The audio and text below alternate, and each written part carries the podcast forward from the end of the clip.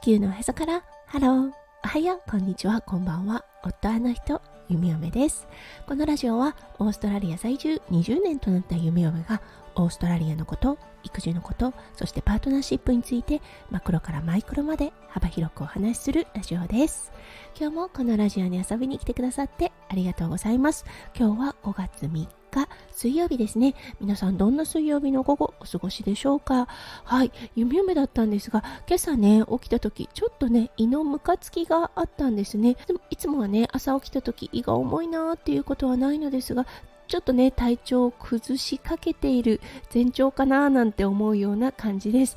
うん、でもね、今日、夫翔ちゃんはシドニーに行っているので、はい、ワンオペということでね、うん、止まってはいられない夢嫁となっています。はい、それでは最初のコーナー、ネイティブってどう話す？今日の Aussie English。今日のワードは、シュガー。はい、このシュガー、うん、知ってる方は知ってるかもしれませんね。よくね耳にするあのとても悪い言葉 S から始まるとても悪い言葉がありますよね。それをね意図的に使わない人ですねがその代わりに使う言葉です。はい確かにねその S から始まる言葉ですね。すごくあの下品な言葉となります、うん、でもね対してこのシュガーはいお砂糖という意味がありますので何かにねイラついてはいるんだろうなと周りの人は気がつきますがそこまでねこう悪い言葉を発してるというような印象が受けないので結構ねこう年配の方とかかなが使っていることが多いです。はいということで今日はねあの S から始まるバッドワードの代わりに使うシュガーをご紹介しました。はい、それでは今日のテーマに移りましょう。今日のテーマはお弁当。それでは今日も元気に夢夢ラジオをスタートします。はい。お弁当、もう日本はすごいですよね。キャラ弁であったりとか、キャラ弁でなくてもカラフルで、ものすごくね、バランスの取れた、はい、お弁当を思い浮かべます。うん、オーストラリアに来て驚愕だったのがこのお弁当です。確かに学校に行ってる子ですね、お弁当を持たせなければいけません。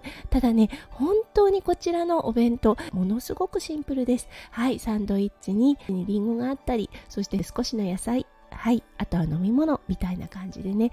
ものすごくシンプルかつお父さんとお母さんたちがね頭を悩ませなくてもいいようなはいあのお弁当となっています。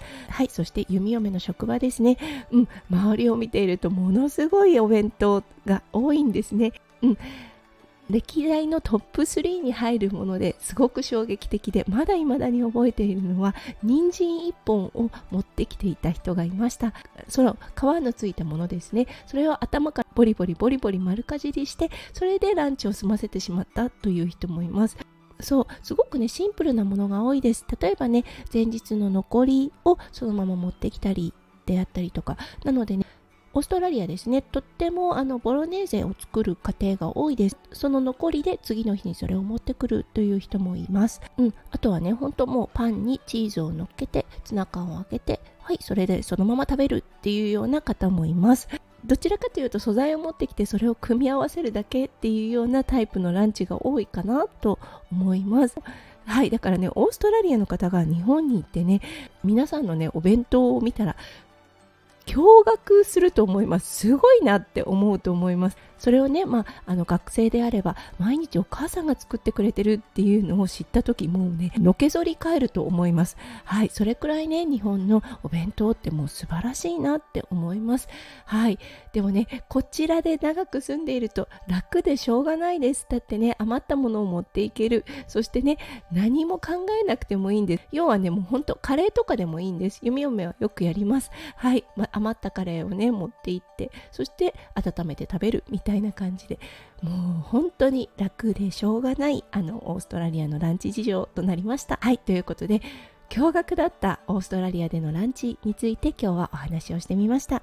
今日も最後まで聞いてくださって本当にありがとうございました。皆さんの一日がキラキラがいっぱいいっぱい詰まった素敵な素敵なものでありますよう夢夢心からお祈りいたしております。それではまた明日の配信でお会いしましょう。地球のおへそから。ハロー。弓嫁ラジオ。弓嫁でした。じゃあね、バイバイ。